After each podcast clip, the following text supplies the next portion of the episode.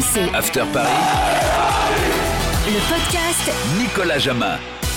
Bonjour à toi, admirateur de Charles-Édouard Corridon et Lionel Potillon. Bienvenue dans le podcast After Paris. Avec nous cette semaine, Monsieur Coach Courbis. Bonjour, coach. Salut les amis et salut à tous. Et à, à- à tes côtés cette semaine, Jimmy Brown. Salut Jimmy.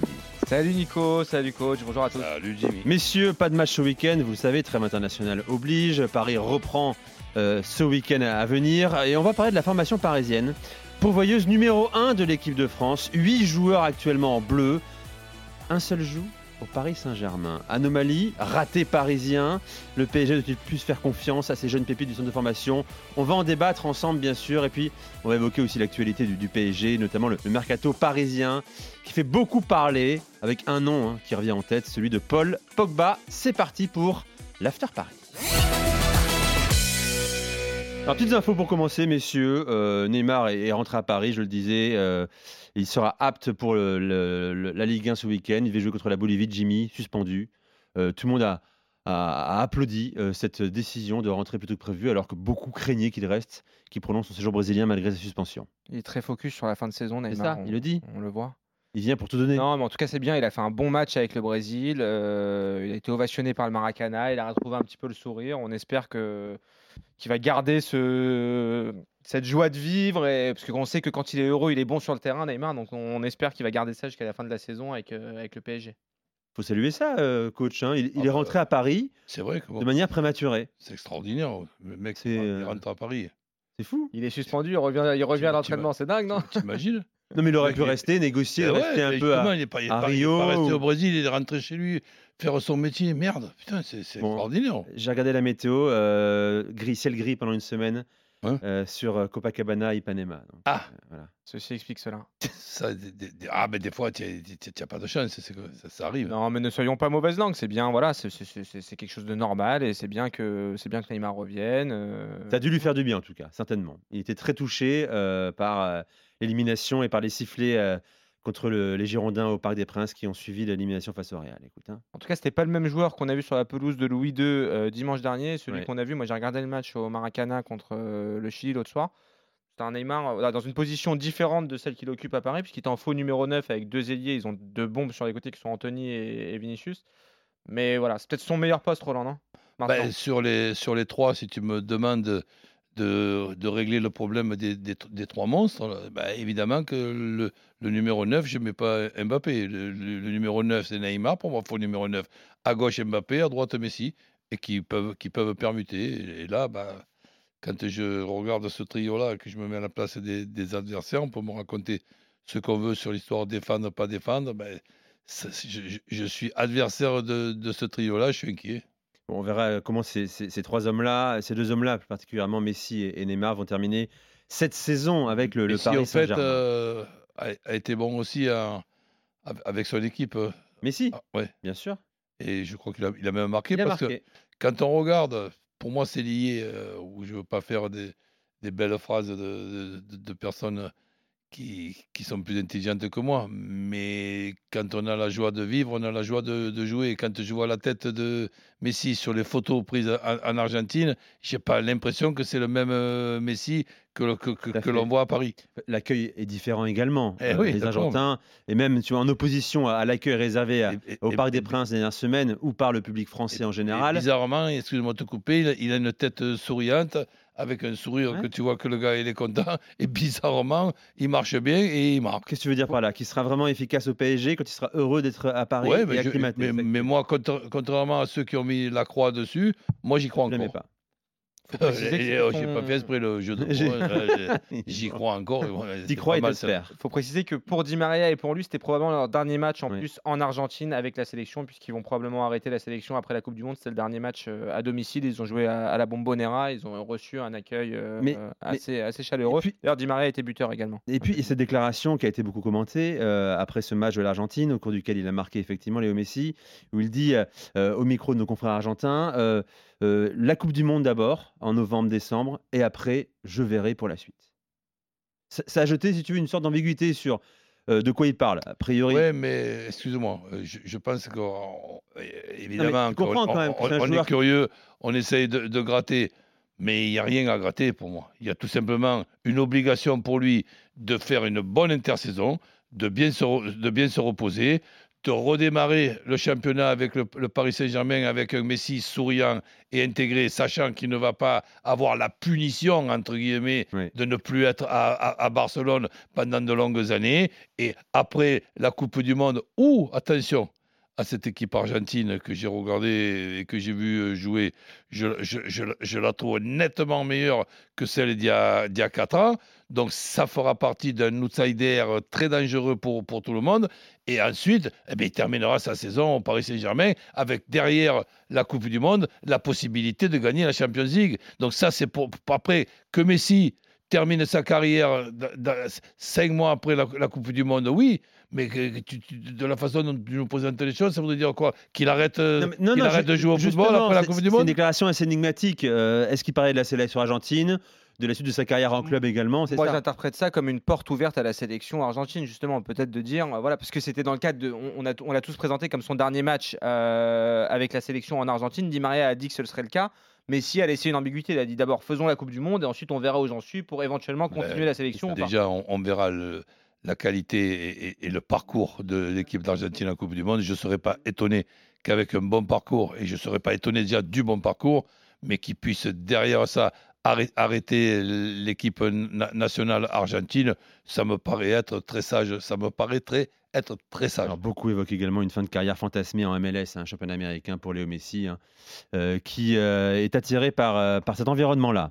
messieurs également, tiens, Draxler rapidement, qui lui a joué 90 minutes avec l'Allemagne, coach. Mmh. C'est un événement qui a ouvert la porte à un départ du Paris. Wijnaldum a joué aussi 90 minutes avec les, Pas 90, Pays-Bas. Wijnaldum. Je crois pas. il dit J'ai besoin de jouer plus de matchs en vue de la Coupe du Monde. Nous verrons ce qui se passe cet été. Voilà fameuse déclaration, nous verrons ce qui se passe cet été euh, pour Drexler, qui fait partie d'ailleurs, Jimmy, des joueurs dont le PSG veut évidemment se, séparer. Gros contrat, très gros contrat. Ils l'ont fait prolonger il n'y a pas longtemps. Jusqu'en 2024, mon cher coach. Il n'y a, pas, longtemps, exactement. Comme Kurzawa, partie de ces joueurs, euh, entre guillemets, superflus du PSG, à, gros salaire, dont Paris veut séparer cet été. Euh, tiens, d'ailleurs, on a appris également que le, PSG aurait proposé de, de refourguer Bernat refourguer, excusez-moi pour l'expression, elle est malheureuse, Bernat et Kurzawa au Sporting Portugal pour faire baisser le prix de Nuno Mendes, dont l'option d'achat est de 40 millions d'euros. Bon, le Sporting n'est pas donné suite, évidemment. Voilà pour les petites infos euh, parisiennes. Pour la précision, Vainaldoum est resté sur le banc. Euh, oui, c'est ça, il n'a pas joué du tout même. Non, hein. il était sur le banc. D'accord. Alors messieurs, ça ne vous a pas échappé, euh, mais actuellement en équipe de France, 8 joueurs sont formés dans le même club. 8 sur 23, coach, c'est un record. Huit joueurs formés au Paris Saint-Germain. Kipembe, Areola, Maignan, Rabiot, Coman, Nkunku, Diaby et Gendouzi. Et donc un seul joue actuellement parmi ces huit au PSG, c'est Presnel Kipembe. Euh, cette question, euh, coach, que, je te pose et, qui a déjà été euh, évoquée par plusieurs supporters parisiens après cette statistique, Est-ce que Paris doit plus miser à l'avenir sur son centre de formation? Paris a un, bassin de population riche en talent et Paris n'arrive pas soit à garder ses joueurs, soit ne compte pas sur eux disons que déjà, euh, l'anomalie, pour moi, elle ne vient pas du Paris Saint-Germain. L'anomalie, elle vient tout, simplement que dans cette région parisienne, je ne vais pas, moi, le Marseillais, toujours défendre les, Parisiens, mais ça me, fait, ça me fait plaisir quand même. Parce que je, je trouve anormal que l'on ne puisse pas, dans notre pays, avoir 3-4 clubs de très haut niveau dans une région de 12 millions euh, de, personnes. Et elle est là, l'anomalie. Donc après, qu'il puisse y avoir un seul club dans cette région de 12 millions et de se dire, tiens, chaque fois qu'il y en a un qui ne va pas être au, Paris, Saint-Germain et qui a eu la possibilité de partir euh, ailleurs, on va dire que c'est la faute au, Paris Saint-Germain. Absolument pas.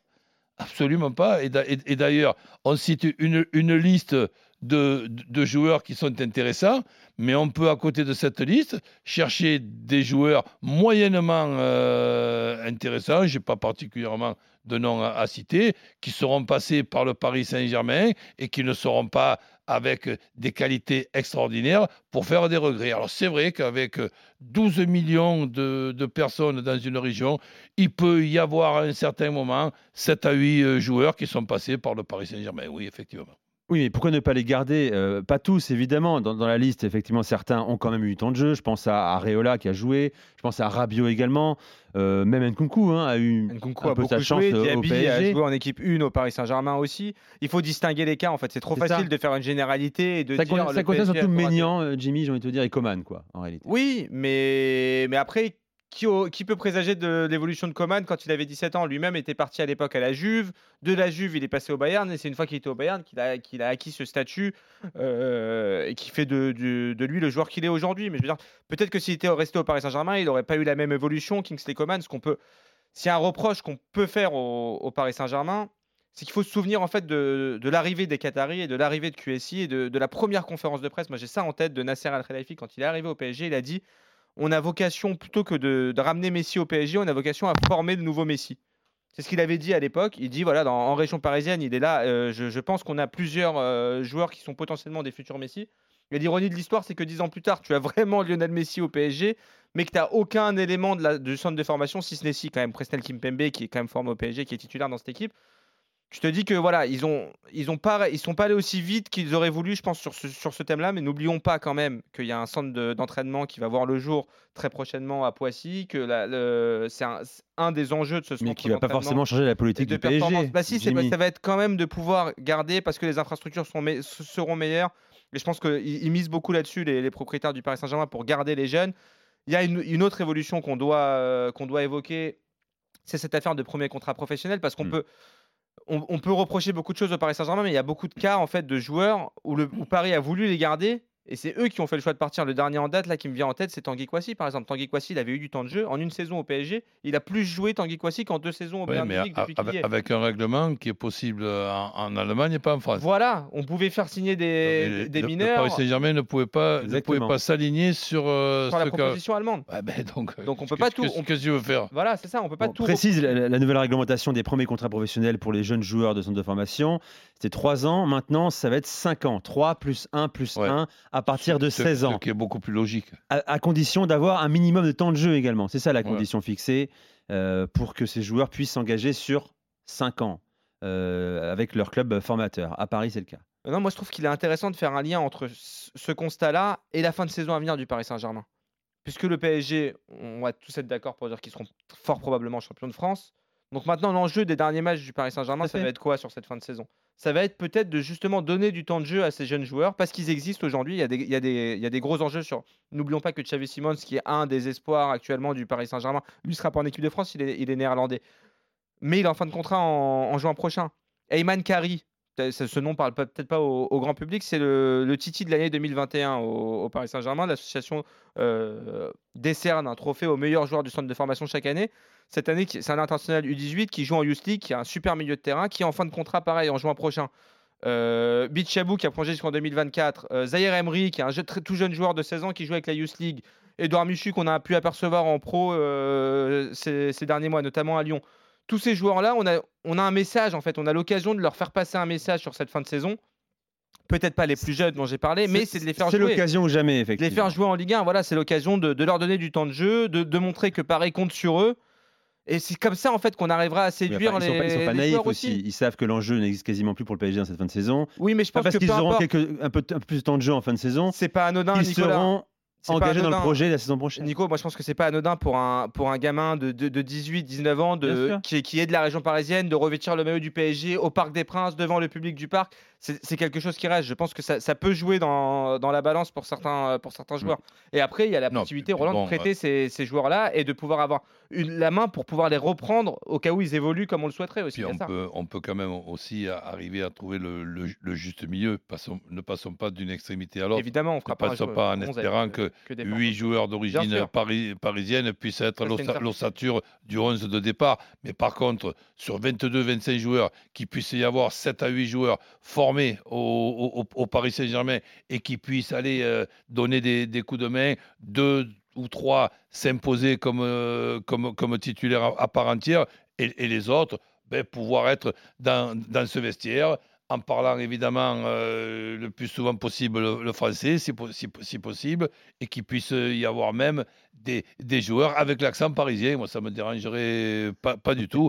Pareil, pareil du côté de Marseille. Quand on voit le, le niveau des 13, 14, 15e joueurs du PSG aujourd'hui qui sont sur le banc et qui, qui apportent pas forcément Exactement. satisfaction quand ils rentrent, à, niveau, à- à un niveau de salaire beaucoup moins important qui permettrait de dégraisser en plus, on préférait quand même miser sur des jeunes euh, auxquels le public s'identifie. Et ça, c'est quelque chose d'important aussi. Je veux dire, le public sûr. du Parc des Princes, il a envie d'avoir des, des gamins de région parisienne euh, à encourager. Je pense que c'est. C'est quelque chose d'important et c'est quelque chose sur lequel le, le Paris Saint-Germain doit se pencher pour les saisons à venir. Coach, tu penses que la politique euh, du PSG sportive à ce niveau-là peut changer dès la saison prochaine ou pas? Est-ce qu'on va, est-ce qu'on a retenu une sorte de leçon Oui, après mais- mais cet énième échec en Ligue des Champions? Mais retenir la leçon, oui. Mettre en place ce projet, oui. Mais tu ne peux pas mettre en place ce projet et réussir dans en une seule intersaison. Il te faudra 3-4 Non, bien sûr, ce que je te dis. 3-4 intersaisons. Mais Accepter l'idée- qu'il y ait dans, dans un effectif de 25 à 30 joueurs, 7 à 8 euh, jou- joueurs d'origine euh, pa- parisienne, de la région euh, parisienne, ben oui, ça serait une très bonne idée. Voilà, on va, on va finir là-dessus, coach. Merci euh, pour cette euh, dernière euh, euh, argument. Je te dis ça avec l'accent marseillais. Oui, c'est pour ça, mais je suis vraiment désolé que tu, que. Un Marseillais qui dit je souhaite plus accent parisien, j'aime beaucoup entendre cette phrase isolée, elle, elle est pas mal, elle est efficace. Merci coach, merci Jimmy. Salut. Euh, retour du podcast After Paris la semaine prochaine bien sûr pour débriefer ce PSG Lorient au Parc des Princes dimanche soir à 20h45. À très vite. RMC, After Paris, le podcast Nicolas Jamin.